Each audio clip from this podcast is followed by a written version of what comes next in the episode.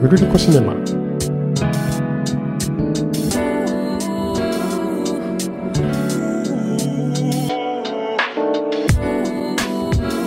おはようございます。あるいはこんにちは。もしくはこんばんは。ウルリコ助手の宮崎です。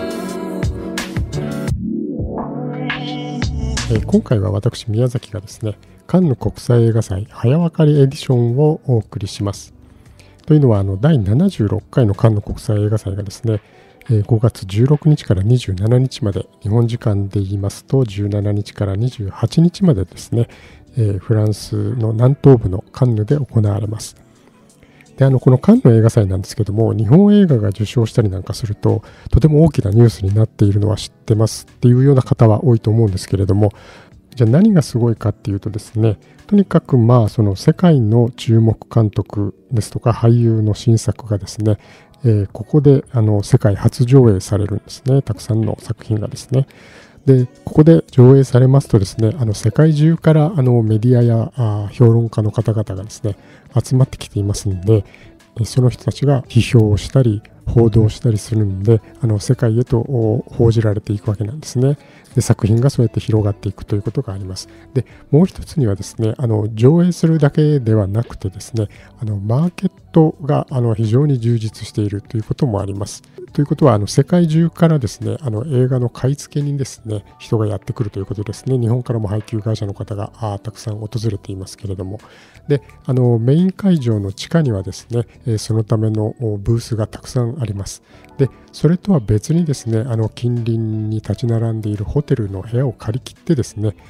商談の場にする配給会社もあってですね、えーそこにはあの大体あのバルコニーにですね、えー配給会社の名前を書いた横断幕が、えー貼られてあちこちがそんな風な状態になっているというのがあの毎年の恒例の風景になっています。それでですねあの今年第76回もですね、えー本当にまあえーこれまで、えー最高賞がパルムドールというんですけれどもパルムドールの受賞経験者もたくさん並んでいるコンペティションになっていまして、まあ、まさにそのコロナ禍が明けて最初のエディションっていう風情になっています。でこのコンペティションにですね、まあ、カンヌ常連の一人であります日本の是枝裕和監督の新作「怪物」ですね。それからまた役所広司さんが主演でドイツのビム・ベンダース監督が撮った新作の「パーフェクト・デイズ」というのがあのコンペティション、えー毎年約20本前後なんですけどもこの中に今年は入っているということになります。それからまたコンペ外の枠なんですけれどもプレミアという枠で北野武監督の久々の新作「首」がですね上映されるということも話題ですね。アメリカのハリウッドスターもですね、まあ、このカンヌにはやってきて、えー盛り上げるんですけれども、えー今年で言えばですねカンヌのオープニング作品ジャンヌ・ドゥ・バリーというのはですね、ジョニー・デップが主演しています。それからですね、あのインディ・ジョーンズの久々の新作、インディ・ジョーンズと運命のダイヤル。この作品もですね、カンヌで世界初上映を迎えるということになっています。で、カンヌの魅力のまた大きな一つはですね、この気候なんですね。毎年5月に行われるんですけれども、でこのカンヌというのはフランスの南東部地中海に面しましたコート・ダジュールですね。紺碧の海岸を意味します。コート・ダジュールにありまして、えーニースの空港から車で、まあ、30分前後ぐらいだったでしょうか。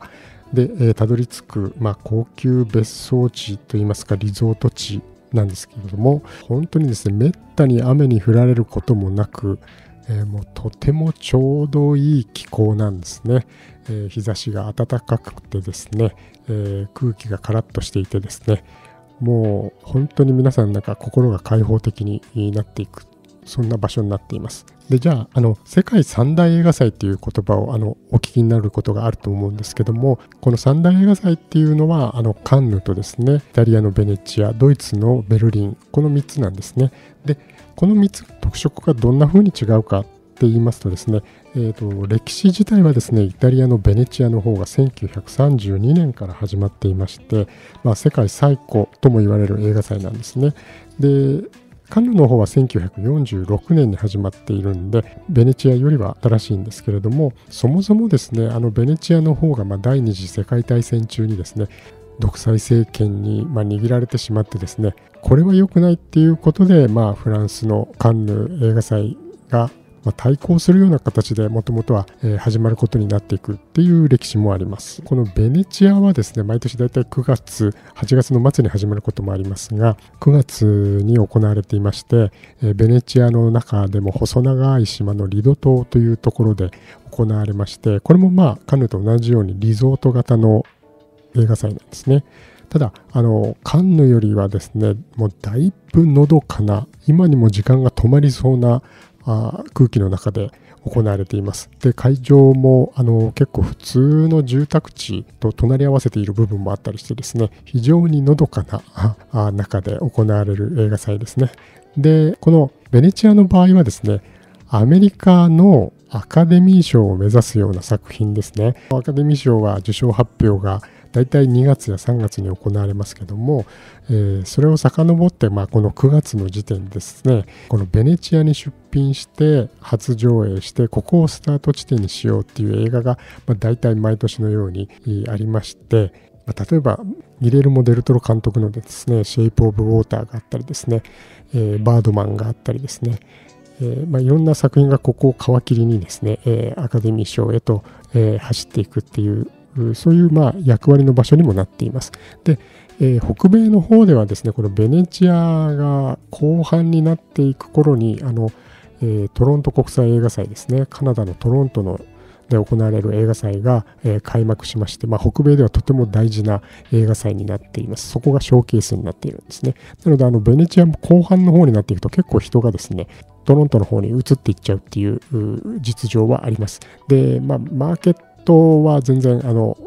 マーケットが充実しているのはあのカンヌであってベネチアはそういう機能はほとんどないんだと思います。でベルリンなんですけどもこのドイツのベルリン国際映画祭は毎年2月に行われましてですね、まあ、とにかく寒いもう寒いわけです。でとにかく寒いのにあのレッドカーペットにですね肌の露出が多いドレスを着て現れる女優さんも、まあ、少なくはなくてですねもう本当にちょっと感心してしまいます。あんなに寒いのに、その格好でお出になるかっていうことがありますけども。で、まあ、またベルリンはちょっとまあ、地味めな印象があります。もちろん、あの、ハリウッドスターが来たりもして盛り上がる時もあるんですけれど、えー、と全体的になんとなくちょっと地味めなところはありますですね。で、地味なんですけれども、行けば行ったで、やっぱりいろんな映画に出会えてですね、で、やっぱりベルリンも楽しい。それで、ベルリンはあの都市型でですね現地の人たちはあの全然知らないであろう例えば日本の映画にもですねどんどん足を運んできて何、か見てやろうという感じで、え、見ているのにとても熱気があってですね、えー、羨ましくなるような映画祭でもあります。そんな風に世界三大映画祭というのはあのそれぞれに色が違いがあります。あのベネチアの方はですねトロフィーが金獅子賞といってですねあのライオンがライオンがロゴやトロフィーになってますね。でベルリンの方はクマですね。クマがロゴやトロフィーになっています。でカンヌ国際映画祭のこのパルムドールというのはですねあの黄金のシュロという意味でしてこのシュロは植物ですね。あのヤシ科の植物ですけれども、えー、カンヌ市の紋章があのこの、えー、パルムなんですね。なんで、この白の葉っぱがトロフィーになったり、ロゴになったりしています。はい、でえ簡単にカンヌ国際映画祭にはどんな部門があるかと言いますとパルムドールが最高賞になるコンペティション部門。これが一番注目されます。その下にですねもう一つコンペティション形式で行われるある視点部門というのがあります。これは1978年に始まってですね、まあ、若い才能にスポットライトを当てようというような趣旨があったり、まあ、いろいろ言われるんですけれども、あの10年ぐらい前でしょうか、あのコンペティション部門のです監督さんたちの顔ぶれが固定化してきてるんじゃないかとかで、もう常連ばっかりじゃないかっていう批判が出た時があってですね、そんな時のその批判が効いたのかですね、2014年だったでしょうか、コンペティション部門のうち9人ぐらいがですね、確か初のコンペ参加という年があってですね、その煽りでか、ある視点部門の方にですね、コンペに出てるような監督さんの作品が回ったっていうようなこともありました。で、まあ、このコンペコンペティションとある視点部門の他にもですね、まあ、短編ですとかあるいは映画の